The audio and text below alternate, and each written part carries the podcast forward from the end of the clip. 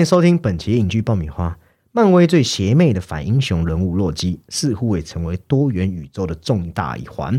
特别是在他的个人影集，从自我认同到自我意志，再到平行时空之于我自己的对话，都有着丰富的哲思与线索在里头。是的，这也正是即将在《奇异博士二》的一大主题，也就是我们所谓的多元宇宙嘛，啊，可能会探讨到的。同样，在迎接《奇异博士二》以前，我们要打算从头来带你好好回顾这位极具个人魅力的角色，和看看会否联动到接下来 NCU 的剧情走向。本集就将我 Summer 还有鸡哥，嗨，大家好，来进入这个恶作剧之神的疯狂内心风暴里面。听过我们第一集，也就是《汪大 V 卷》针对这个《奇异博士二》讨论，那我们现在就要来到我们的第二集嘛，也就是对洛基 Loki，对。但我自己是倾向他应该不会出现在电影里。对，因为他其实已经完整的说他会有一个呃，就是相较于汪达，就是已经确定的说他会有第二季的回归了。洛基即将回归，盖上那个章。每次看到那个就很气哦啊，还有第二季啊，可恶，还要得就是对，还得花时间。但是这部剧真的是蛮好看的。嗯嗯，他对于我难以想象，就是 NCU 会花一个时间在一个反派身上。对，而且。里面的这个探讨一样丰富啊，就是对于这一种呃边边角角的人物刻画，这次不再是一个边缘，而是直接对一个反派在做一个刻画。那我觉得两部都或多或少都有这种打破第四面墙的方式存在。嗯，对。如果你会说《汪达 V 卷》他选择的是用不同的形式来展现。那我觉得洛基则是探讨的东西是让你觉得说哇，这个剧组太有创意了，真的是把可以跟洛基这个身上的，真的可能是他的自恋人格是怎么引起的啊？哦，甚至是说自我认同的问题啊，再到贯穿全剧的自由意志的讨论，事实上都可以在这部剧看到。那。聊聊这个色彩与制作。事实上，谈到这么多哲学，你看到编其中一个编剧 Michael Waldron 就是 Rick and Morty 的编剧，你又完全不意外了。Rick and Morty 就是这样一部动画，它就是以这种非常大胆创新的风格为名的。对，甚至你看到里面很多桥段，好像也是曾经 Rick 呃 Rick and Morty 有使用过。对对对对对，他说他有个小房间，他会把他的概念然后塞在里面，然后来哲思。他想要让大家引入这种有点让人家兴奋的这种后后世后近代或者所谓的科幻的概念。那特别有趣的是说，他们在这个编剧房间的时候，他们其中有一幕，诶聊到说《玩具总动员》第一集，不是说巴斯光年本来以为一直自己是个太空人。啊，很 很秋。那他突然意识到自己是真正的玩具的时候，他摔了一跤嘛。哎，突然之间，这个 Rick and Morty 的编剧就觉得说，这个场景，巴斯光年认为自己是的一切，以及他在人生中感受到的所有重要性都崩塌了。他有说，哎，这他就把这个同样的桥段放进这个洛基的剧集里面哦，所以我觉得很有趣。取镜居然是取自于这一幕，对，竟然是巴斯光年，就是那个飞向宇宙，对。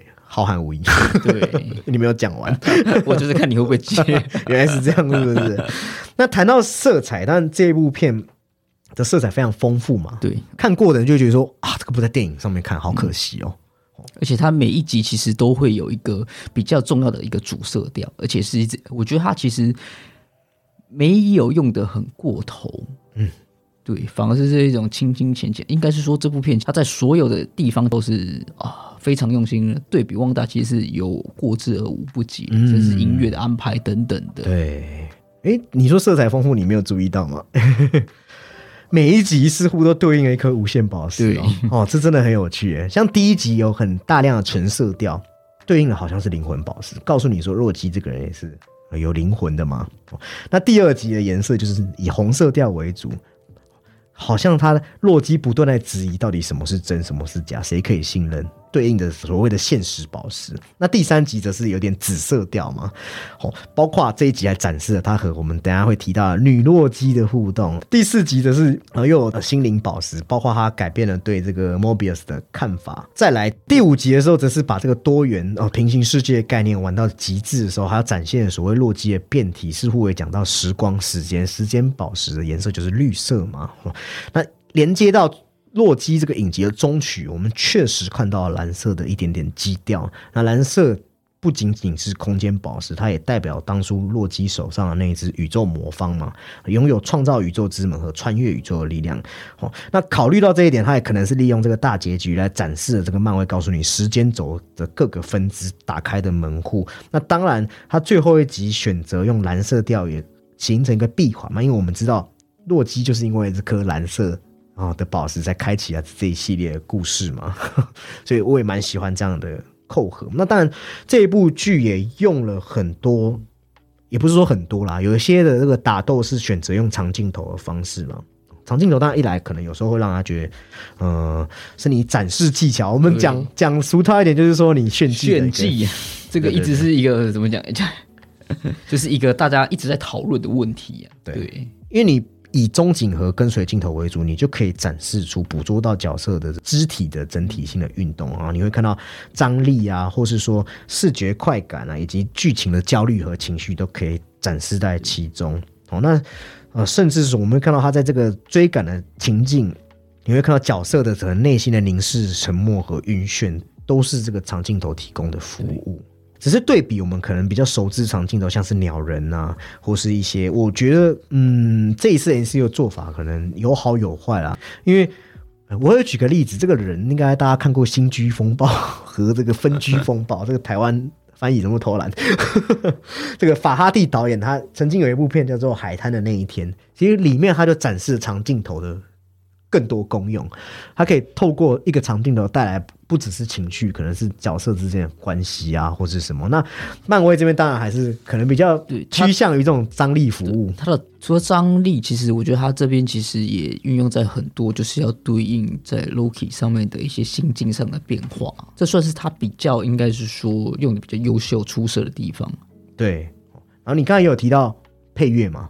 那配乐我就比较不想挑剔了，因为我觉得。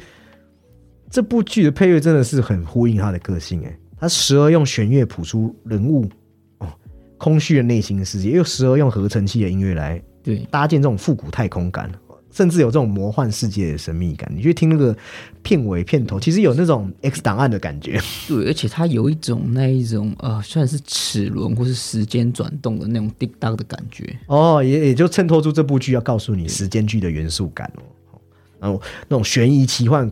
诡异的音乐情绪都完美到位，哦，这一次真的是配乐是听得很过瘾啊，因为你会觉得说好像就是进入到诺基的内心世界哦。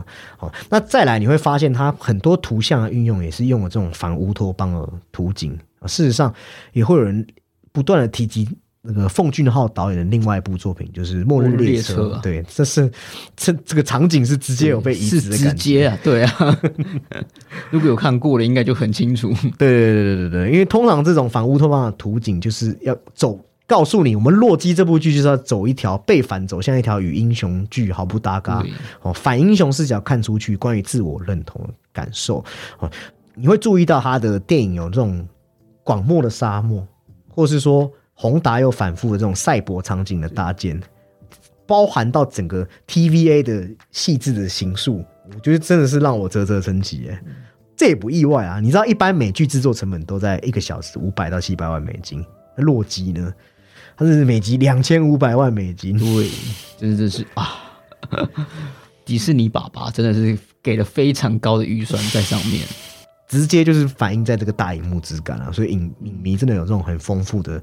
视觉享受，好，那我们谈了这个前置、前置的洛基的等等美术美学等等之后，我们这边也来聊聊，呃，它大致上讲的剧情以及，诶里面提到关于自由意志的一些对话。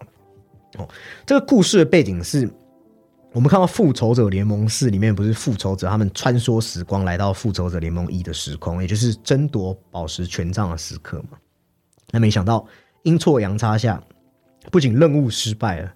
还让那个时空的洛基成功落跑，那同时也就分裂出另一条新的时间线，但这却也是另一个悲剧的开端。但是身在自己的主时空，你又谁会知晓自己的故事原本是有剧本的？对，那就因为他没有按照我们所知道的洛基的发展，所以他就变成时空的一个必须清除的不安定因素。因此，他很快被时间警察找到，那被作为时间罪犯被逮捕到一个全新维度的机构，也就是 TVA 嘛。就是我们讲时空变异管理局。那他也被说服参与时空变异管理局的任务，来抓捕在不同时间线上的罪犯。但你以为这是个单纯洗白打击罪犯的故事吗？No，对，作为一个内心层次丰富、极其敏感的这个邪派角色，他这怎么可能乖乖屈服啊？哦，他发生的一些事情也会让他回过头来怀疑，为什么这样的机构有权利掌管人类，堪称是最重要时间或说意志？那有趣的是。在时间线上捣乱另一个时空中，他们必须追捕的罪犯，因为那个人正是 Loki，洛基自己要抓自己的概念，所以说带着这样不再是正反的戏剧冲突点，也就开启了一系列关于自我辨识。那如果你剖开来细细检视，会注意洛基这部剧的台词是很隐晦的，但是写的非常好了。那其中不得不谈到的是，他要取自日本漫画，也就是《无限之战》的漫画里面。我们会知道，无限宝石它是被作为这个漫威世界里面的一个像是重要麦高芬这样的一个至宝啊。对，那宇宙的这个争端都是因为这个宝石引起的嘛？那它的起源却没有得到揭晓。那这个漫画里就有告诉你它的起源。那有一次，洛基就是因为宝石造成了混乱，他来到一个叫做众神的采石场中，诶，他发现自己周围的矿石布满了成千上万的无限宝石，其实很像吃到饱的把费一样，你要多少就有多少。那这些有魔力的东西在这边却却像废石头，随时都可以捡到的碎石子一样。那这就是无限宝石的来源。那开采宝石的矿工就是多元宇宙真正的神，他们开采宝石，把它分配到特定的现实流中。那洛基看到这个场景，他就觉得非常的沮丧嘛。原来不可一世，在自己的在自己的这个世界中做王，放到这个广袤宇宙中，它只是一个提线木偶，很像 NIB 哦，地球只是个。外星人那个小弹珠而已，只是外星人的弹珠，这种感觉是瞬间的一种绝望吧？对对啊，这种至高无上的这种宝物啊，权利在这边就是一个唾手可得的一个碎石子。嗯，有点像我们刚才讲的巴斯光年突然体悟到的一些事情。所以是的，你可以理解他的那种世界观突然崩塌、难以言表的感受会怎么冲击到他的内在嘛？我觉得这边 Tom Hiddleston 演的也蛮好，他那个那个委屈的表情，然后他他的特色是说。他会显露悲伤，但是他常常又会强装镇定。我觉得这个角色演绎到位，在或者是他在那一瞬间有一一个想法、一个醒悟等等的，对，其实他都有慢慢的融在里面。对，汪达很会展示悲伤，那洛基就是很会掩盖悲伤。可以说这两个差别。那原来这几个那么多角色都想要统治宇宙，哎，不过是更高维度的世界分。分配给你的道具和安排好的剧本，那不仅会告诉你说自由意志好像等同于没有嘛？那这也非常的存在主义，就觉得非常空空的，哦，非常的空虚。所以这就触及到这部剧的第一个核心命题嘛，就是宿命论和自由意志的冲突。其实无论你是在生物、生理，因为脑袋的想法是。呃，有没有心灵这个东西，或是说在哲学上，自由意志本来就是一个我已经被讨论到烂掉，这是千年来的一个一个哲思辩论了。好像它也被誉为是人类不可能对有答案，它是不可能有答案的。对对，就生死嘛，自由意志嘛，生存不存在嘛，这个都是你们很难很难有讨论的东西。它不只是一种讨论，它甚至讨论之间还有很多的悖论。对对，那。呃，你就可以，你就可以知道，在 Loki 和 Mobius 争辩这个类似的议题的时候，里面的台词虽然晦涩难懂，但实际上就是很血淋淋的。我觉得是比较偏悲观思想，来凸显我们很多人不想面对的事情，特别是洛基。很多人其实就指洛基啊，所以你会听到洛基他就讲了非常达观的一句话，他说：“世上最大的谎言就是自由意志。”听起来很像他否定了自由意志嘛？诶，那话锋一转，原来他是指。他认为这个东西滋生出太多不确定性和悔恨，所以他觉得你一旦做了选择，你就会后悔没有做另外一种。他反而是想要统整，所以他想要统治。所以这个论述就告诉你，他其实就是相信自由意志。Mobius 就戳穿他嘛，就讲的好像是你好像比人类有更高的权利来决定嘛。所以他在这个 TVA 也是 Mobius 面前，他都一直强辩说自己选择的举动，我会做我想要做的事，是因为我如此做，好，不是因为他应该要这样。所以这个说辞就更坐实了他对自由意志的深信不疑。那这些话其实也都是哲学论派中非决定论的观点。那与之相对就是决定论嘛。对，哦，决定论就是告诉你什么事都是深陷在一个因果的链条之中。它反而是反过来说嘛，是因为呃，你必须这样子做嘛。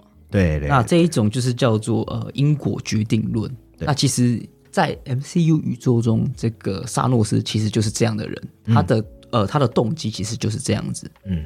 那决定论还有另外一种叫做神学决定论，它就是呃算是 TVA 所相信的，它有一个无懈可击的 high power 在掌控这一切啊。对，那与之相反就是这个呃，还有另外一种就是呃命定论，或是说你要说是宿命论也可以，就是无论发生什么都是命中注定，它没有办法被依照可能是因果或是修剪剪裁而改变的。嗯，一切都是必然的。对，如果你用因果来想任何事情，你每件事都是注定好的。就从你的出生，啊，从你的出生之后，你就会面对你的环境嘛，然后你的环境就会决定你的想法嘛，所以你所说的一言一词，其实早早就都在注定之中。这就是因果论，常常会让人家，你知道我以前都开玩笑，我都会叫跟人家说，小小年纪不要看太多哲学的东西，看的心情会不好，会坏掉。对啊，但是长大后看完之后，你反而会因为一些悲观的东西，你变得达观，啊变得达观之后。你反而会觉得说，哎，自己自己其实就是很享受你活着每一刻就好了，就是在一个嗯主体概念下的一个出世吧。对，好，好，那回到回到故事，TVA 就像鸡哥讲的嘛，他们踩死一个观点，我就是告诉你说决定论、宿命论。哦，那 TVA 当然在这个辩论之中，我们知道继续聊下去没完没了嘛。那 TVA 为了辩论中占得上风，他是干嘛呢？他都让洛基看了他在这个神圣时间轴里面必然经历了死亡毁灭，也就是说，我们看到那个原本版本被萨诺斯掐死的那个版本嘛。哦，那看完之后，莫比尔斯就讲出那句非常残忍的话，他说：“Loki，你生来注定要制造痛苦、折磨和死亡，这样你才能让其他人成为他们最好版本的自己。”此话一出，故事我觉得就被导向一个很有趣的层面。他已经不和你讨论宿命论那些有的没的，他是要和你讲这个角色的宿命论。与此同时，编剧是这里的上帝，是这个至高者。哦，我们知道反派很多就是要衬托主角的工具人。那这个时候，好像打破第四面墙，洛基就是说：“哎，原来我就是被写好的那个反派。”对他就是过往的反派，或是说他之前以反派为登场啊，非常的脸谱嘛。对他就是什么导弹之神啊，很坏啊，等等的。对对。当然，前面有讨论到一点，他所谓的呃成长背景下的一种信任危机啊。嗯，哦，所以说好像说编剧在跟这个角色对话一样，哦，这作者就可以重新去审视，说我原本这个写死的人，哦，让他重新浮出来，试图在这个影集让他变成这一次的主角嘛。所以他在沮丧之后，他讲出了一句，我自己是觉得这部剧中写的最好的几句台词啊。他突然就告诉你说，洛基就说我那样做是因为我。必须那样，好像就回到我们前面提到的决定论的观点嘛。但是好玩就是这边嘛，他从来就不是这种顺服的人。我们知道他很难会去真心接受命运的安排，所以最终他会在宿命论中找到我们知道他一直缺乏的自我认同。那这个影集除了一定要有的洛基的。放飞自我，我同时追查时光罪犯的时候，我我感受到有一点气胸片的味道，有没有？前几集跟 Mobius 的档案的，他们在那个，甚至说他们在查找资料的时候，就是有有一点那种火线追气令的那个味道，色调丰富版，对，没有那么阴郁的色调。还有和这个 Sylvie 的猫抓老鼠游戏，用了很多打光。和意想不到的冲突，我觉得让影集的这种视觉和趣味度上真的丰富许多了。那也可以看到洛基和我们等下会聊到 Sylvie 的情感也混杂这种知己之爱和希腊神话讲的 Narcissus 这种自恋情节。情节。那还有一幕就是跟时间小姐谈条件那边也蛮有趣，也是贯穿洛基有没有学到事情的一个总结的小考试吧。他告诉你说，我可以让你得到你要的无限宝石，你要多少有多少。我可以让你当阿斯卡的王。哦，阿斯加王哦，他可以看他在有这样的认知下，他好像觉得，哎，这样子的他是不是变成主角，有能力改写呢？嗯，但是我们也知道，洛基他不想再活在幻想之中，不想再活在好像是编剧硬给你的这种哦，我们讲的王道路线的结尾，然后他也不要这样哦，所以结尾很有意思的是，结尾他走了一个很，我觉得是文偏向文本的路线，文戏比重非常的长。大多聚集在什么和征服者康的对啊？大家看到这个征服者康是不是兴奋了？因为他似乎就是 N C U 第四阶段的一个最大反派，好像是蚁人三会登场了。对，好，那这边就是一个好康版本就先登场了哈。那康康其实就对洛基们说：“你们的每一步都是我写好的剧本。”编剧又出现了，编剧是会寄生，是不是？这次寄生在康身上，前面是寄生在 T B A，编剧之力这样。然后还拿出一些 A 四纸嘛，说这是你们接下来会说的台词。然后 I pave the road，这是我铺好的路。对，就是就像他在对你说，这个整个宇宙，它就是那一个啊最高位阶的，就是有点像是那种动物园假说啊，或是类似于这种缸中之脑的意义。对对，你奈我何这样子。那 Sylvie 就像是那个傻傻的不知道的，Sylvie 就说：“那既然这样，为何我们还可以这边跟你见面？”哦，那康就是编剧嘛，他说。你们必然本来就要在这个旅程中发生蜕变，才会走到这个终点，所以这些经历都是必然发生的。这样，我们我们就是指 Sylvie 跟洛基，才可以以完整的心境来完成这场探求。哦，所以，但是后来康又马上一讲，这个编剧寄生到这边就跑掉了啊，编剧又不见了。他说：“我们已经越过这个节点了。”意思是说，在这个点之前的剧本他虽然写好，但是这个点之后的剧本他并不知道，所以他的编剧身份不见了，角色又夺回属于他们的。也就是洛基等了六集之久，那个关于选择的选择的那个地方嘛，那很戏剧性的，洛基和 Sylvie 都做出了自己的选择，但是他们选择恰好相反。对，这个哎，又类似也有一些这一种红蓝药丸，就是那个骇客任务中的那种味道了。对对，洛基好像又有点妥协。对他，他的这个妥协可是有一点啊，他的这个妥协可能。不是想在所谓的这一种呃虚假世界里面称王，嗯，他反而是有一种想要奉献为了身边人而出发点的这一种做法，他从未有过的想法，对，这反而跟他本身是很冲突的。我觉得很有意思，因为他之前从各种不同的自己找到各种可能性，所以他恍然大悟，等于说自我做出一个整合，然后而且他和 Mobius 也得到他小时候在阿斯卡几乎没有。得到的友谊嘛，还有，当然就是最重要和 Sylvie 之间的惺惺相惜那种爱情。最后他的选择，你是个正常的编剧啦，你就要基于他身上自我价值的转变，所以他才会拒绝杀死康，因为他不想让世界再次因他混乱，也拒绝让，但更重要是他拒绝让自己的爱人会陷入这种困境，只会困境，对，因为困境分裂，就你仇恨只会复述更多仇恨。对，而反而是 Sylvie 反而比较像是一个真正洛基会做的事情。嗯，对。但是 Sylvie 的，因为他从小就被 TVA 放到这种，对，就无数个已经世界写好了世界都没有他的立足之点，所以我们当然也会聊到 Sylvie 或为什么会做这样的决定啊。那也是因为这样，Sylvie 明知道自己有更好的结局，他就选择一道刺死了康，啊，结束这种看似和谐实则不公平的秩序。那康贝同时不一定等于多元宇宙的开启，我们待会聊聊。那这边先来聊聊这个洛基的道德问题好了。诶，有人会觉得写坏了，有人则会觉得让这个角色增加更多的深度。基哥你自己是怎么看？你觉得这次写有让他增加更多的深度吗？如果是参照他过去登场的这个。呃，方式或是角色来说，这一次当然是写的相当饱满了。嗯，对，而且他同时之间不只是跟过去对比，他这次其实也有一个呃过渡跟转换，他有走过一个就是像是他呃除了自我辩证，之外他自身的价值观也有做出一个改变的。对对对对，而且其实大家会。拉拔河问题是他的道德原始驱动力，就是我们讲暗黑三角人格和光明三角人格。那光明三角人格比较好懂啊，就是所谓的人道主义嘛。那这个恶毒的黑暗三合会哦，就是我们常常讲的自恋性人格、马基维利主义和精神病。那自恋的特点不难理解嘛，就是要追求自我满足、虚荣和权力感。那洛基的坚定决心，我们看到他当初想要掠夺王位。哦，就是显示了他对于控制的个欲望。他在地球上，他强迫大家跪在他面前，也阐明了他的内心的黑暗面。他沉浸在这种虚荣当中，所以这个自恋更像是一种掩饰。哦，可以衍生出过度但脆弱的自爱和一种自我膨胀。那马基维利主义就是说，你可以哦。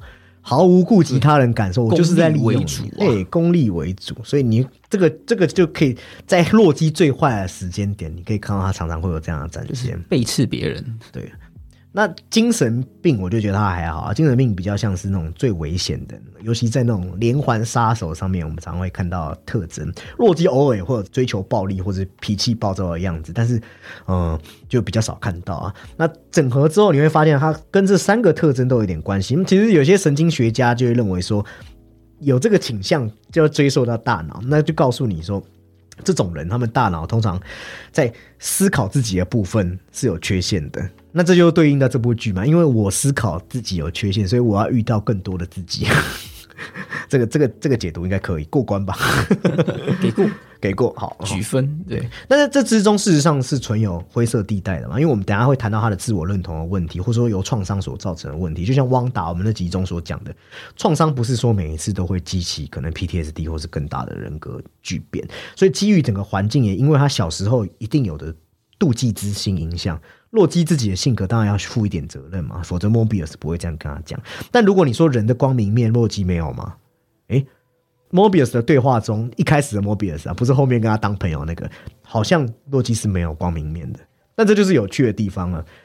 还在争夺宇宙魔方，阴错阳差跑过来，这个洛基可能真的没有太多光明面。但是如果补上，我们知道他在后面的经历呢，所以这边我就认为 TVA 有点狡诈哦。这个我们等一下下一趴再来聊。嗯回来聊一下另外一个女洛基好了，这个 Sylvie 是真的为难啊，哦，难上加难，难难还要更难。我想问鸡哥的是，你觉得 Sylvie 的这个角色困境，如果是你是他，啊，或是我们是他的话，我们是不是也真的会做出同样的选择？在最后，我觉得大部分的呃，应该是说举世应该都会选择相同的做法。嗯，对，因为他的这个悲剧是从小就从一开始就注定的，所以它等于是呃，它并不是要破除自身，而是破除这整个你可以说体制宇宙的这个规则，它可能才能达到所谓可能真正的自由或解放嘛。嗯，它比较比较更为奋不顾身或是义无反顾一点点。对。而且同时之间，TVA 有什么权利去抹杀掉这样一个？对，而且你可以看到 TV 后面所讲的，其实诶，确实是一个呃，他们自己所呃编造出来的一个说法。哦，他等于是说，在一个很愚蠢的机构，然后愚蠢的机构还可以掌握这个权利。那在这个权利之中，我觉得算是无辜之人啊，莫名其妙被抹除在时间线。那他生来宿命就是这件事情。你好，他可能爱情在他身上起到化学作用，但是这个无法去动摇他动摇此生的宿命。对，那个算是他的这个怎么讲？就是除了宿命，就是他的那个呃职业了吧？对对对对对对，但是同时你也知道，随之而来就是空虚嘛，因为这件事的背后之后他可以获得什么，事实上可能是没有的哦。那 Sylvie 很惨，洛基也很惨，汪达也很惨。那你我觉得这三个人有个共通点，他们都是没有家的人。他们都是无无家日，没有啊无家人，不是无家日 哈。因为洛基出场的时候，他已经到他人生的谷底了嘛。你甚至你回顾他在 NCU 的简历，可能是呃没有，他是冰霜王国的王子，但是他却被抓去，讲难听点就是被奥丁来当人质啊，而且还没派上什么用途。后来他有一个可能觉得说成为王，我可以得到一点虚荣的满足，但是又有一个这么抢眼的雷神索尔，哥哥等等的，哦他的家庭呃，也不能说他的家庭，应该是说他的这个呃收养或寄养的这个环境中，其实他依然没有这一种被爱的感觉。对，所以我觉得他他的这个无家感是非常的重的。所以在第一集目，我记得第一集标题是叫“光荣的目标”嘛，就是 “Glorious Purpose” 嘛。所以我觉得蛮讽刺，是说他的光荣之路从来没有成功，在这个过程中，他好像就是只会把事情越搞越糟而已。他的光荣使命就是要成就其他正派英雄的光荣。对对对，所以他的路到底在哪里？哦哦，他只能通过和自己的对话才可以看到吗，所以他才跟 Sylvie 对话之后，他才知道说，哦，原来自己平常都让人家厌烦。哦，哦但是这个左右摇摆的洛基，最后都会有自己一个选择。我觉得这也是我们我自己是最喜欢这个角色啦，在 NCU 里面，我会给他排在我的喜爱度第一名。我们会那么爱他，是因为他面对在这个可以打击他的事情，他永远都可以有哦非常的恶趣味的，但是又站起来了。哦，即使那个站起来，可能还是摇摇晃晃，这就是他好玩的地方。那这样摇摇摆摆的，影片中不是有揭示说，哦，他是这个双性恋身份。比起说双性恋，我觉得更像是说他不想要被呃性取向是比较是非传统的啊，不是说他是同志这样，不是这么简单。在他的原本的这个这个应该说北欧的神话之中啊，等等，他就是比较比较没有办法被定义啊。哦，那所以有人会说话很像左右翼在摇摆嘛，一会保守，他会有流动，对，尤其是左翼战后左翼的话题，就是讲就是这种同志或是哦固着的这种男女性别嘛。那事实上，我觉得迪士尼也是利用洛基来打破他们过往可能比较标签化的象征意义啊。所谓这个左翼，常常被认为是反对二元对立的社会态度嘛。但是洛基也不是完全左翼，他也有他保守的时候。所以这边就会提到说，神盾局特工哦，他曾经就把他称作是阿斯加的墨索里尼。那墨索里尼，但我们不是历史专家，但是。你看过他的经历就知道，他是个在这个什么曾经在这个右右派啊，就倾倒到左派的男人，所以就很有趣。就左派、右派、右派、左派这样，这都是要告诉我们。就像墨索里尼虽然不是一个什么值得值得大家赞许的人物，但是他也有讲过说，种族不是一个现实的东西，而是一种感觉，也就是说没有生物学意义上的纯粹的种族或是说我们讲的破除性别，这就是现代。可能比较需要的观念哦，那当然，这就是洛基这个角色可能在这个迪士尼的功用啊。我常常会这样开玩笑哦。对，那在这个 TVA 中，我觉得 TVA 也很像我们在这个汪达里面有提到，TVA 又很像多数决。当然，我们大家提到提到他的这种官僚的感觉哦。那洛基当然就是这个少数的反对派嘛，所以这个 TVA 你会发现很像是一个体制。他维护的是大多数人利益的秩序，那时间犯则是属于少数派。那那些时间犯很多都像洛基一样，他们根本不知道自己在搞什么，就是他们也不知道自己罪名在哪里。那 TVA 只是不断的修剪时间的数值呢，哦，裁剪这个少数派，甚至是我们常常会讲到的多数决的暴政，还有这种法不责众的概念，人们就一直默许。让他去执行这件事情。那在这个时候，洛基对 TVA 的贬低，就像对这整个体制的对抗啊。所以这也是我自己认为这部剧又是倾向少数派的，想要伸张自己所谓对于自由的概念。那再者，我们会提到说，洛基和女洛基他们对于呃这个末日价值与爱爱的讨论也很有趣。那如果你你有注意到的话，呃，在这个影集的框架中。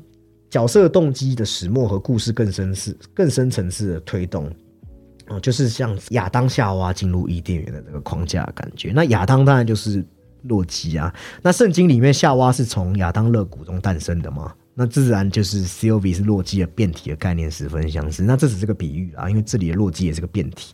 那征服者康他就是魔鬼，而且他还亲口承认了。对，那很像诱惑夏娃那条蛇嘛，所以才吃了禁果。如果你有注意看的话，征服者康当时也是吃着一颗，他就一直吃着这批。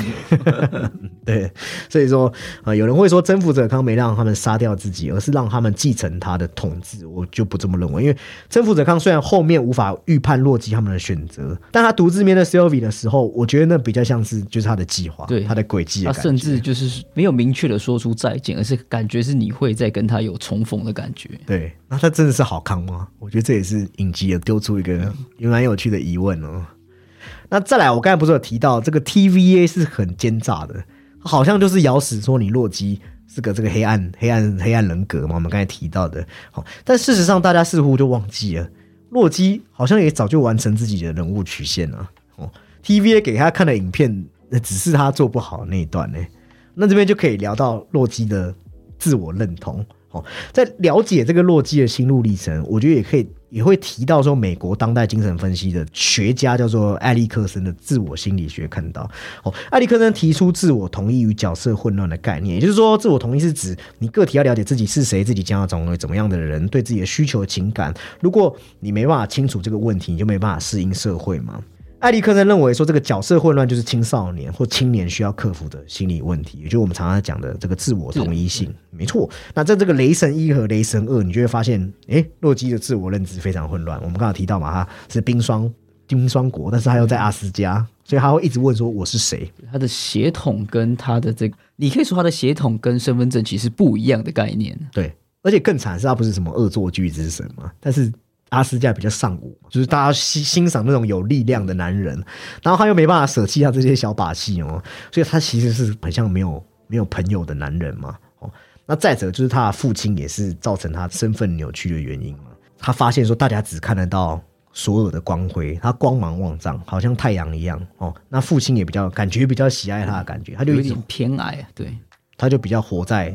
阴影之中，可以理解的母亲又早逝，这个弗洛伊德又出现了，很爱出现，他就会把这种认同、渴望归结为一种心理防御机制。也就是说，你会对你本来情感、欲望和态度，因为某种原因，因为你无法向你直接对象表现出来，你就会转移到一个比较安全、被大家接受的一个身份。那讲到弗洛伊德，其实也可以用他的反例来说，就是那个。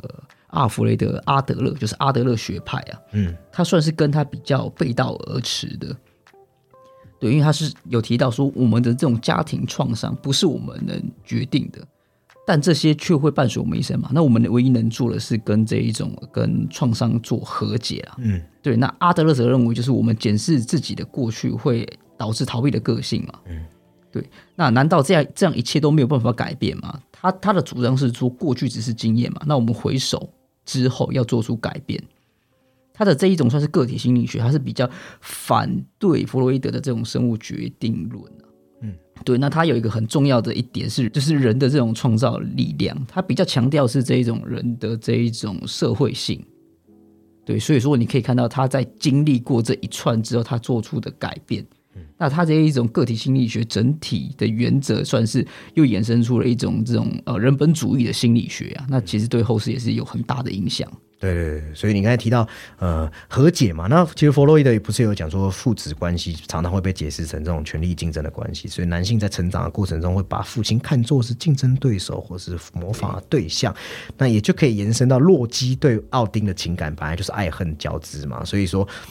他会把父亲比作是他的对手。那当第三集的时候，哦，他要告诉他说：“我的儿子们，就是我爱你们。”而且他也是第一次认可他的时候，我觉得也是在那一刻，他对他爸爸恨在那一刻得到消解，内心才得到真正的平衡。那包含雷神三后面，可能呃，他们这种亦真亦假的对话，却却套出了他跟呃雷神的这个真心话嘛。他说：“我非常看重你，曾经非常看重你，甚至是死在他的怀中。”对，所以我才说洛基本来就完成自己的角色曲线了，NCU 只是把它中间又抽离。好，那我说这个 TVA 很奸诈嘛，只给他看他不好的部分，诶，没有给他看他这个完整的故事，这个奸诈奸诈 N 奸诈的 TVA。那再来就是提到说，这个《洛基》这部剧不是我们也看到多种不同的洛基吗？这就是他一次的心灵整合嘛？哦，尤其是像是老年版的洛基啊，老年版的洛基可能就是延续《无限之战》版本的另外一种变体嘛？哦。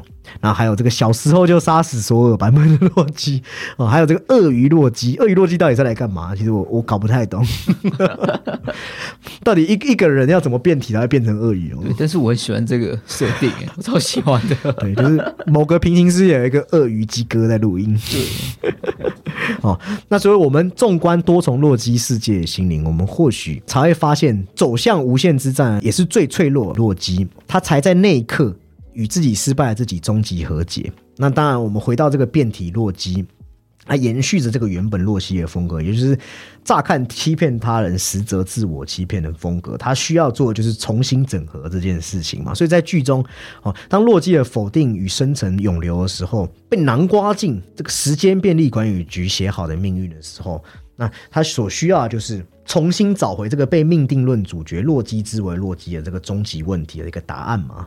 他才会这个，我觉得编剧最屌就是说他让自己爱上自己哦，同时这个自己又不是完全的自己，而且这个自己你可以说他们怎么说，就是因为都是洛基，所以可能彼此有一些可以意会或是心领神会的地方，但又不是尽全然的一样，在关键时刻甚至会就是背叛对方，做出不一样的决定。对，所以正是因为这个他我和我就是很像互相建构存在，所以就是让我被这个否定的。从这个否定之中走出来哦，那当你只能认为我自己哦，就是自卑又自大又自傲，这个像洛基一样的，那爱上了我，这这个我又不能是我，那正是因为这种陌生感，反而才可以哦，在这个 Sylvie 里面从他者之中发现，原来自己也只能爱自己啊。对，这个就是很除了自己之外，那同时之间呢，你的自己其实也是他人帮助你建构而成的。可是这个他人又是自己呢？对，这个我的这个，对，这个我跟自己跟他者的关系非常的混淆跟混乱呢。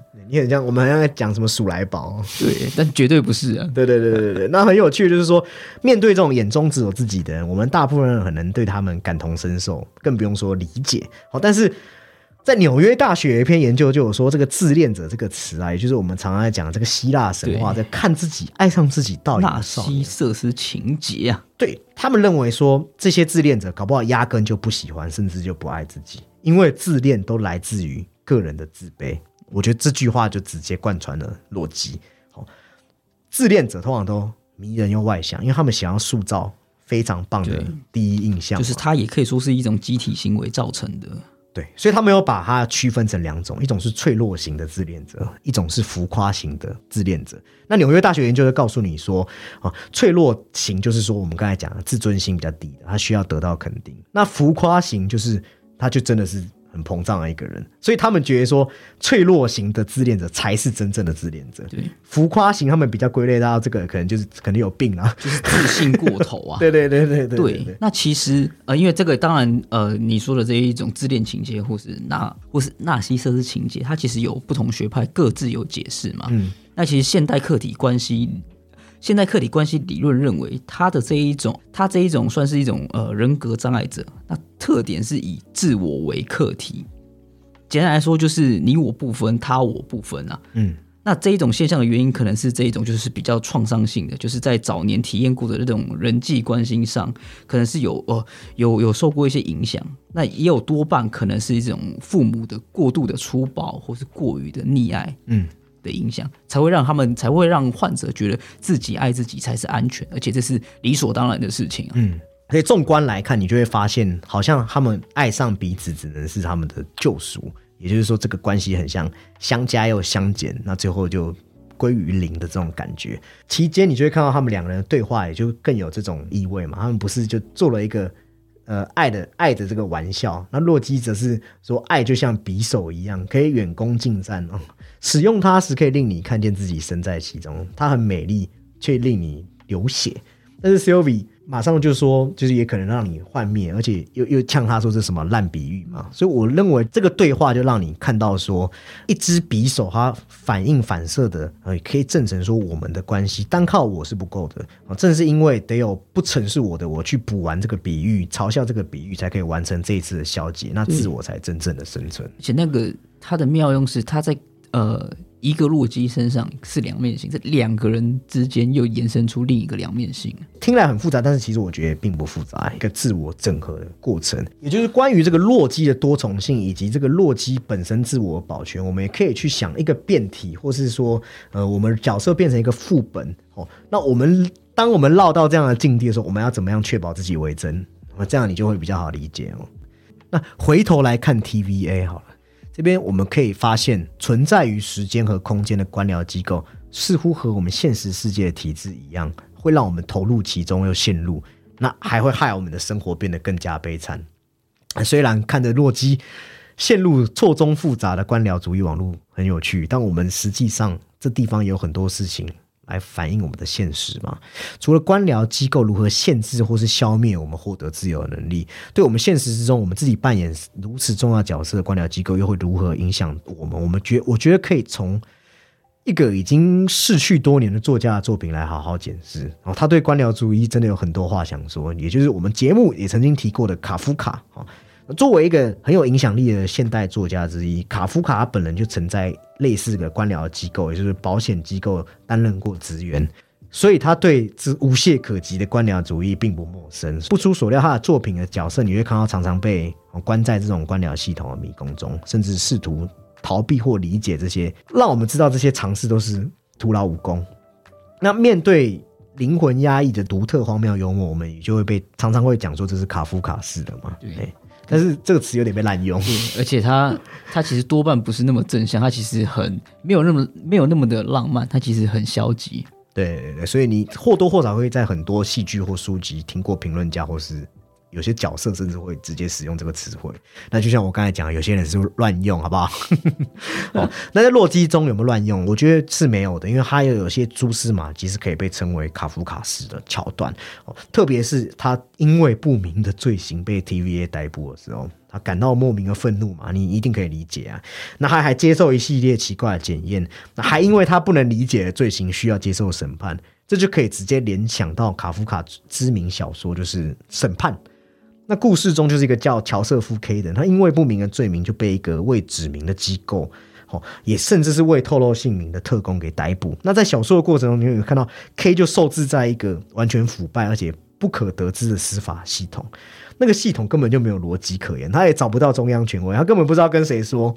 哦，那个小说很好玩，你怎么读？就是他永远就关在一个巨大的回圈。回圈呢？嘿，那跟 K 不同的就是洛基是很快的知道被捕的原因，还有他逮捕他的人是谁。但是同样类似的是说，他对 TVA 的真面目，还有所谓里面讲到 Time Keeper 的性质，他也是。抱持这种怀疑态度，那最终我们知道的是，这个 Timekeeper 只是所谓的人造机器人，整个 TVA 还是由另外一个更不可知的人物创造出来。应该说，嗯，第一季看我们也还是不能确定征服者康或是他们是怎么建建立起这样一个系统嘛？哦，对。那在小说中，诶，我们看到 K 有曾经跟一个牧师，牧师就告诉他说：“哎呀，你也这些东西，虽然你也没必要接受一切都是真的，我们人只有必须在必要时才要接受它。”就就这段话，其实。这个时刻，在这部作品二十年后，诶，我们在这个纳粹里面曾经提过汉娜·厄兰，他就跑出来，他也指小说这段话就是指说对这个官僚主义的总结。汉娜·厄兰就认为说。反而透过这些反思，为了必要而说谎，显得崇高。一个不屈服于机器呃或体制的人，尽管屈服可以意味可能意味他要牺牲自己性命，反而会被视为这种违背某种神圣秩序的罪人。也就是说，在这个世界上，服从官僚居然变得要比保护我们自己的性命还重要，这就很讽刺嘛。所以，在这个 Timekeeper 被揭露是空壳子之后，你会看到一些特工，或者像那个女法官。他们还是一样，他们就是宣誓说我们要效忠 TVA。他们就是像是机器一般的存在啊，就是呃不自知的机器人。对，而且他们不是因为说这是事实，而是他们觉得说这就就是必要性嘛。哦，那汉娜·厄兰也有在他的《论暴力》一书中写到说，官僚制度是一种政府形式，在这种形式中，每个人都被剥夺了政治自由，被剥夺了行动的权利。啊，因为无人统治并无规则，所有人都同样无能为力。所以，事实上，我们在这个世界是像一个没有暴君的暴政，也就是说，你不一定要有什么希特勒或是恐怖的独裁者来给你创建超级专制的社会，你我们可能线下就在这样的困境之中。那当然，洛基与权威的冲突和对自由的追求，已经远远超出了 TVA 的官僚大厅。就像这影集的体验是什么让洛基成为洛基这个问题？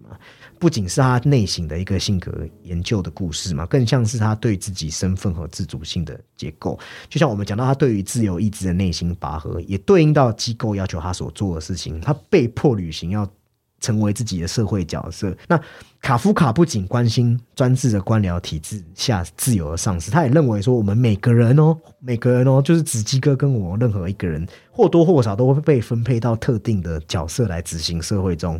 好，所以我们个人的自主权其实放在社会也是无足轻重，很讽刺，是一个一个一个小齿轮，但是这个齿轮不是出于我们的意志。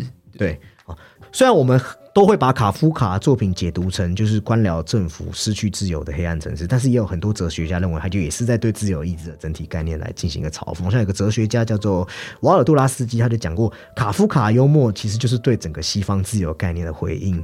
他在他的故事中不断、不断、不断提出这一点，那这种回应就是暗示了另外一种自由的观念。在这种情况下，洛基所告诉我们的自由，就是说我们简单的做我们想做的事情，这是最好理解的。那实际上，即便是我们选择的行动，也可以在执行预定角色的背景下完成。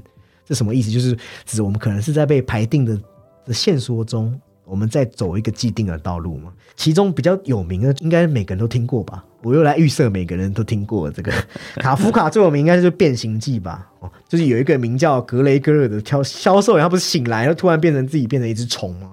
那很可悲的是说，他变成虫，他第一件担心的不是说自己怎么变虫，他担心的是说他要怎么保住自己的工作来养家活口。随着时间的推移，我们发现他的病情没有好转。他的家人也越来越忽视他，忽视他不是因为他变丑，是因为说这个人好像没有在家庭之中没有功用了，所以每次看到他大家都表现出很厌恶的反应。那最后最终这个角色非常悲剧，就去世了。那我们看到很讽刺，这一这一家人居然欢欣鼓舞，非常残酷又很警醒的一个结尾。那《变形记》中的讽刺幽默，源于他把令人困惑的概念视为平凡又。乏味出现在我们日常生活中。那洛基其实也做了很多相同的事情，就像那个打开抽屉，我们看到无限的无限宝石都在里面一样。那在更深层次上面，卡夫卡的故事就是在对我们个人主义另外一种不安的解构。一旦我们被剥夺我们在家庭中的角色，就像格雷戈尔被剥夺，好像属于他自我价值，他更担心自己的财务和社会地位。这就是社会反过来对我们施加负担的一种反。反讽跟讽刺嘛，我没看到洛基发生类似的情况嘛。他如果不是恶作剧之神，那就好像有身份危机嘛。当他最终提交并开始为 TVA 工作的时候，他的任务是从字面上找到自己，所以他与 Sylvie 的会面等同于他遇到另外一个版本自己嘛。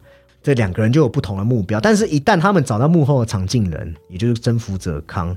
哦，就会发现，即使是这样的目的、这样的行为，他们的反抗和反叛行为，好像也都还是在既定道路中的一部分。那是这个影集也向我们展示一个世界，说在这个世界中，面对不知情的代理资资源的机构，自由意志。不过就是幻觉，等同于我们前面讲，因为真正的自由意志通常包含说，在这种政府权威机构下，我们只有忘忘了行使自己的权利，不仅是通过限制我们的自由，而且是将我们的意志限制在权力制的运作和延续上，我们才有行使意志的自由。那我们越是行使我们自由，越多的力量就扩散。当我们觉得我们可以自由的参与。或者是某个大公司啊，或者某个组织这样地方工作的时候，我们实际上可能在做的是牺牲，然后就慢慢牺牲自己的自由。所以矛盾的是，自由反而成为被控制的先决条件。卡夫卡认同的是说，我们个人的野心，也就是说，可能现在你有什么愿望，或是我们想要隐隐居爆米花干嘛好了？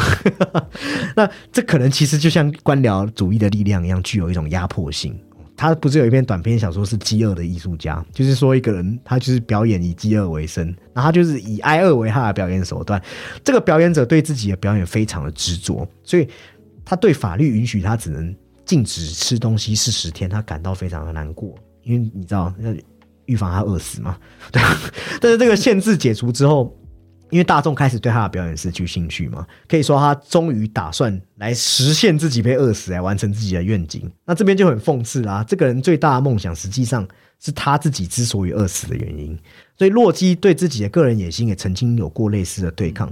从他一开始强调光荣的使命，到后来更多是在强调自我牺牲和负担。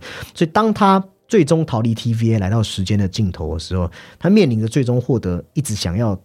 自己的东西的可能性嘛，就像我们刚才讲，时间小姐给他的考验。但是跟饥饿艺术家不同的是，洛基最后放弃了自己的野心，他只想和 Sylvie 度过他的一生。某种程度上，我觉得他确实摆脱了束缚哦，不是通过推翻压迫者，而是通过放下自己内心的负担。就好像我们每个人能够自由，就是你要把所有标签撕掉，你才可以。达到那当然，C O V 就是另外一个答案嘛。他一生都背负这个巨大的阴影，在这个真正的卡夫卡式的转变中，他最终实现自己目标。那当然他没有被饿死啊，只是说他毁了这个现实的漏洞。那这部剧我觉得也是让我们反思说，虽然我们不太可能会因为一个未知的罪而被逮捕，但是如果卡夫卡看到我们现在的世界，我觉得可能会更加的忧郁，因为这种主义是不是已经变成我们游泳的水？当我们面对这种全面官僚化时代的时候，这种东西是无处不在哦。我们很像，我们可以说我们是球勇，或者说随波逐流。我们从小学就开始接受一些可能考试啊，整个社会的系统啊，每个工作都告诉你说需要受过高等教育，通过证书的考试。越来越多时间都被这些不可逆的力量给主宰。那通过这种官僚主义，我们是不是在一步一步减少我们真实的自由？我觉得也是《洛基》这部剧最深的一个地方。那出自于这一种所谓的消极或是官僚主义的反面，甚至是激进，你可以说它是比较呃像是这一种呃，你可以说是无政府的概念。嗯，那有一位算是啊人类学的学者，他的东西就是比较像是无政府，而且他是且激进，注重于实践的，他叫大卫格雷伯嘛。嗯，对，那他只是作为批判资本主义以官僚主义为主。对，那其实他多半是出于他自身其实有有呃实践过相当多的一些抗争行动啊。他其实从从不管从经济啊，或是外来移民的议题，其实都有。所以他是愤青吗？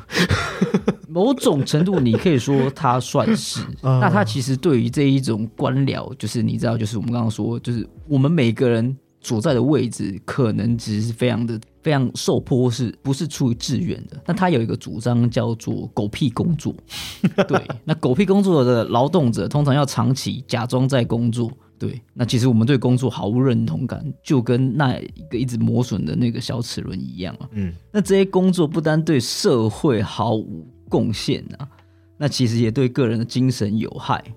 那其实他其实他他后面当然是有点超意，他把这种东西又延伸到这一种环保领域啊，对啊，那就是我们一直一直做这些不必要的扩建啊、基建等等，或是对商品，其实都会造成就是额外的这一种呃。环境成本啊，据他就是可能统计之后，大概有百分之四十的在职者认为，就是自己从事的就是他所谓的这一种狗屁工作。狗屁工作。对，那他的这种刚刚有说到，他其实是比较那是实践派的嘛。那他同时在他对于他理念其实是非常的灵活，同时又是反教条的。嗯，那说像国家资本主义，甚至是种族歧视，那或者是比较实你像是这种男性统治的这种。机制并不是没有办法避免的嘛？对，我们可以拥有一个世界，然后在那里可能是没有这些东西的，就有有一点乌托邦式的乐观主义啊。那其实他也在观察是谁正在创造，或是谁在实行的另一种可行模式啊。对他就是真的是比较比较跳脱出这个制度以以往，就是跳出这个 TVA，为什么 TVA 凭什么，对不对？对或者说，你刚才讲了嘛，狗屁工作很像 TVA 的员工，对他的员工就真的是很机很机械式，他们真的还不知道自己是变体，就是已经被洗脑了这样子，而且不知道自己是做对的还是错的事情，对，反正就是 do it 就是做而已。好像其实现代很多现象都是这样啊，我们基基于一个很很大背景的社会的体制，告诉你说你要去工作，避免内心产生罪恶感，你就去做，那你可能做的不是自己喜欢的事情，然后就这样日复一日。陷入这种也是所谓的这种推石头式的循环。那这个洛基所处这个世界，或是宇宙中这一种啊，你可以说命定或宿命论，其实有一点像是这一个希亚尔普特南所提出的这个缸中之脑。他当初提出这个理论的意思是说，就是诶，假如有一个科学家把你的大脑完整完美的这样切除出来，放在一个可能呃烧瓶或是呃鱼缸之中，然后不停的给你这个呃讯号。然后你可以针对呃生活理性做出一些反馈等等的，那你不自觉在没有形体的状态之中，你觉得你依然是就是哎，好像是真实活着的感觉。当然，这个概念会比较像是可能启动原始码或是骇客人物里面这样子。但是要破除缸中之脑，有一个很重要的一个点是说，你要出于非理性的抉择。那这一种呃，可能是基于。感性或直觉的抉择，反而就是像洛基后面的觉醒这样子，就是他们那一群洛基明知道是失败或是不可为，那偏要为之的这个概念。那这要说到这一种比较像是呃传统的这一种呃存在主义的这样，像是黑格尔啊，他有说到这一种存在即合理，但这种存在即合理，其实他说的是合乎理性，哎，又跟刚刚的那个刚中长。对应的这种理性，理性才是现实的嘛？现实都是合乎理性的，所以他他的意思是说，不合理的东西一定要被改正。现实和现存是不一样的概念。所谓的这种现实是要符合历史发展的，就像可能古代的一些可能一些制度啊，或是一些不完美的法律是当时现存的，但是是。有悖于就是可能历史发展的潮流，所以会被现实所打败，它会被改正。但我们刚刚有说到，要打破这个理论，其实是要有悖于理性的发展。那有悖于理性，以个人就是或是情感为出发的这种存在主义，反而是比较贴近于叔本华的。那在叔本华眼中，人固然就是像我们，就是我们是理智的，或是我们自知是有认识能力的主体啊。不过，人在更加的这种根本意义上，其实我们是有这种本能、冲动啊、欲求、渴望的主体才对啊。对，那其实他也对于这一种可能西方哲学的发展，其实他是有这一种嗯传统理性主义上的批判啊。对，他是强调主体其实是非理性向的。那他认为这种人和世界的这一种呃内在本质是意志，所以说就是我们可以看到他的东西是比较关于情绪啊、欲望、身体反应等等的。我们看到就是里面的人物其实是要多半，我们到后来其实看到他真正的选择等等，其实其实都蛮冲动的。我们看到后面，你说他比较没有打斗，但是你仔细看他的一些行为逻辑等等的，其实是都有具有张力的。对，反而不像说他们前面这么的呃被动啊，或是说看里面的，我们看里面前面的法官或是那个 Mobius，其实都是很很压抑、很被动。他们到后面反而都是蠢蠢欲动的这一种概念存在在里面好，那我们讲了这么多复杂的。哲学论述，这边也来聊一下有趣的事情啊！你还记得第一集不是有提到那个 D.B. Cooper 的案件吗？哦，对，一个一个悬案嘛。其实它里面把很呃，你可以说汪达里面是在虚构一些东西嘛，对不对？它是一一个一个一个幻想。但是你在这个洛基里面，他是把一些很多的这种历史悬案都丢在里面。就原来那个 D.B. Cooper 就是洛基，当初跟他洛那个打打赌输了之后，他来到地球变成这个炸弹客劫机。那 D.B. Cooper 其实是上个世纪唯一一个成功没有受到制裁的劫机案的罪犯。那他当时就是挟持了一架西北航空的飞机。那那时候他就告诉那空服小姐说：“我要什么没有没有编码钞票啊，我要什么东西我才不炸毁客机。”那有趣的事情是，大家安排好他的条件的时候，诶，当现金和这个降落伞预备好之后，飞机准备降落嘛。那这个 Cooper 收到他要的东西了之后，他就遵守诺言，释放了机上的所有乘客和机组人员。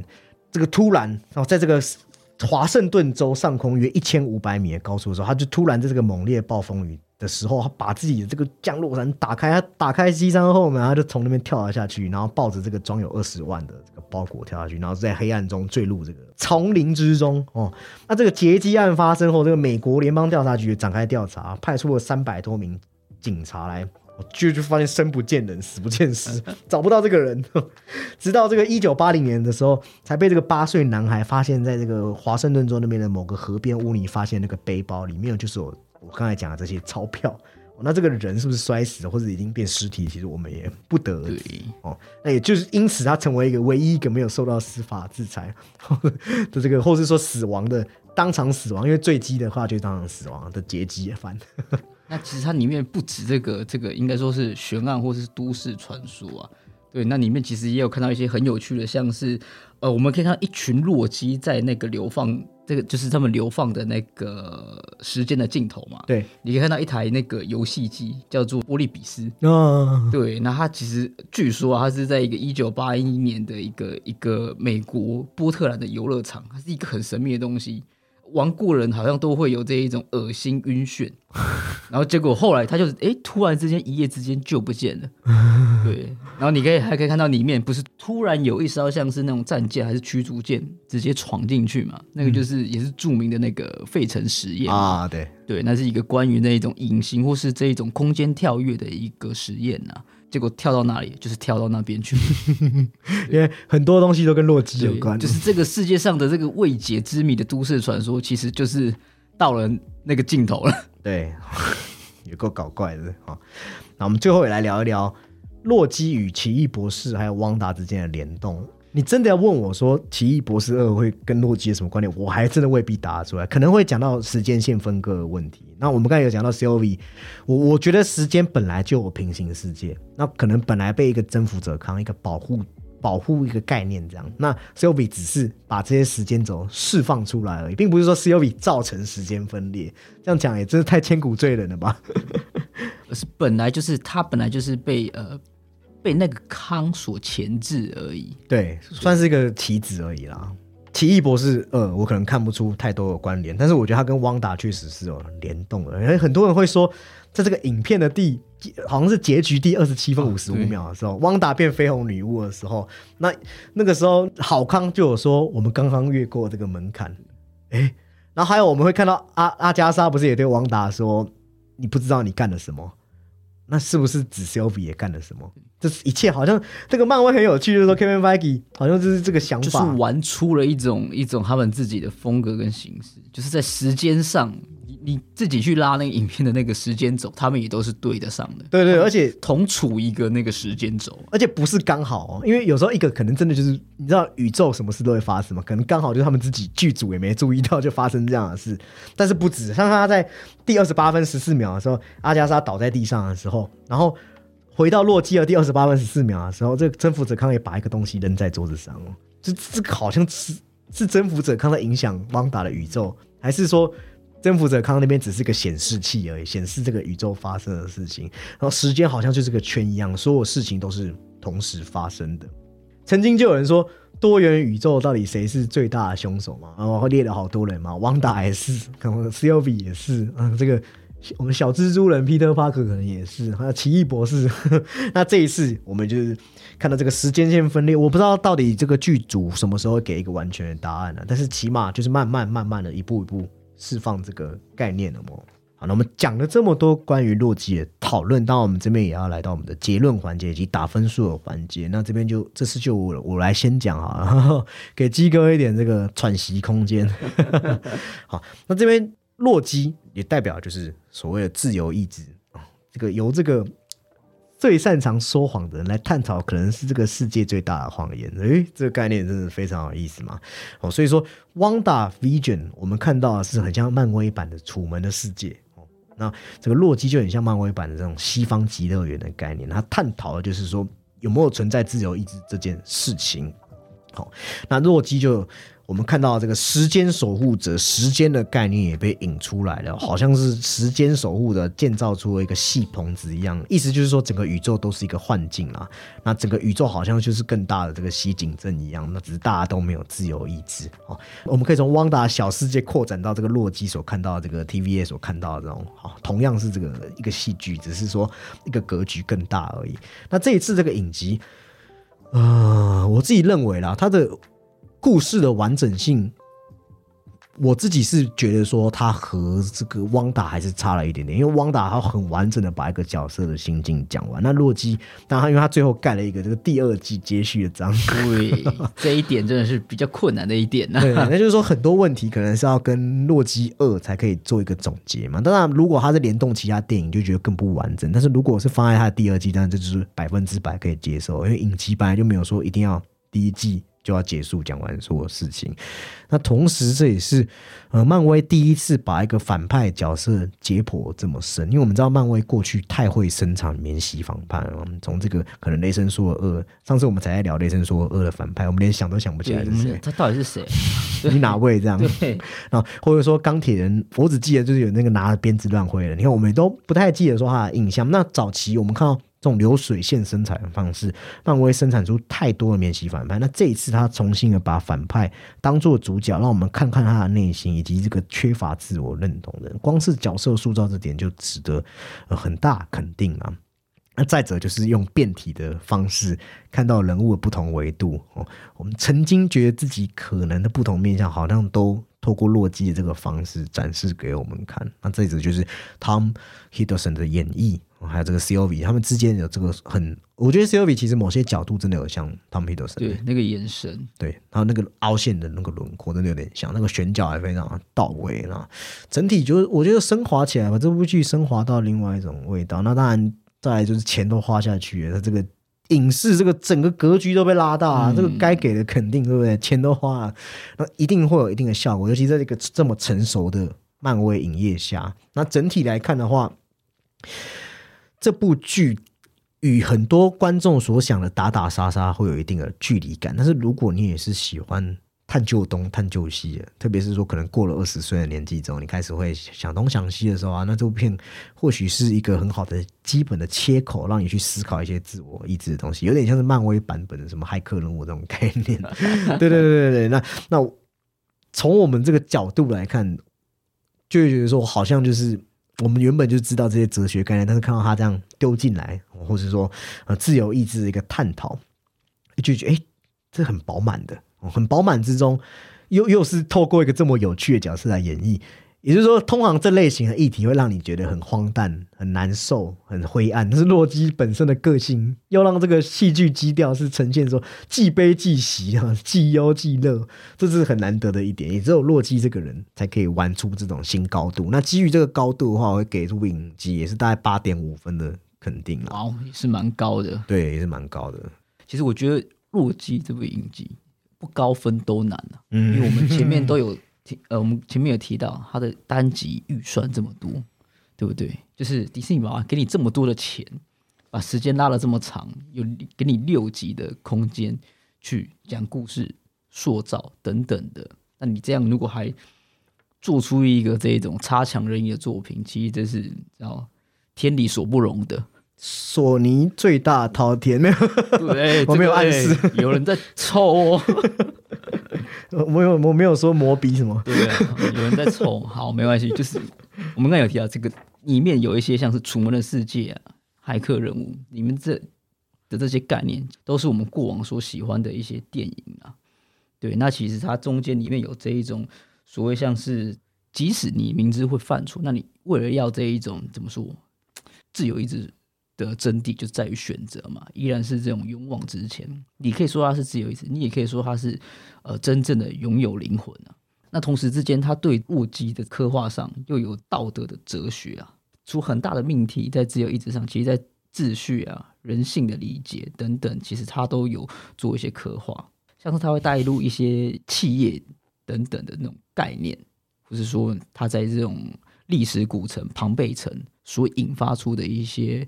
反思及隐喻等等，其实它都是很丰富的。那更重要的是，其实角色同时之间有做出一个就是呃证明与审视前后的转变，更为的这种饱满。又有说到他从过去的这一种啊孤独一人，到摆脱孤独，到奉献，甚至是信任等等啊。对，那经历这些旅程之后，那我觉得洛基其实可以说是这一个嗯。目前在 MCU 宇宙中，他是一个呃自由且完美的放逐者。那他层次最丰富，应该说他层次真的是没有问题，但是就是故事就是有一个阶段嘛，因为还要再等第二季，那就比较意犹未尽了。那讲到分数的话，我会给在八点六，但是这个零，它跟汪达这个零点二的差距可能是会超过的。对，因为就是它毕竟会有第二季嘛。哦，你想要等两季之后再给他一个完整的分数？讲坦白，他的这个所里面所探讨的东西是，当然这个这个很主观，我喜欢这样的主题。嗯，在里面，对他讲的好的话，那哇，那真的是有机会是影史一个很重要的标杆，也不一定嘛，对不对？而且很少反派人物可以拥有两集的两季的两季的扣打，对。那我们今天对于这个洛基的讨论这边哦，大概聊到这边。那之后我们这个奇异博士二系列也会继续的展开。那下一集没有问题的话，应该是会关于是山姆莱米 哦。我们但我不能百分百保证。那如果你有什么想要听的或是什么建议，我们的也可以来私信我们，告诉我们。那同时之间啊，喜欢我们的听众也可以帮我们在 Apple Podcast 留下五星评论。那我们的今天的讨论这边告一段落，拜拜，拜拜。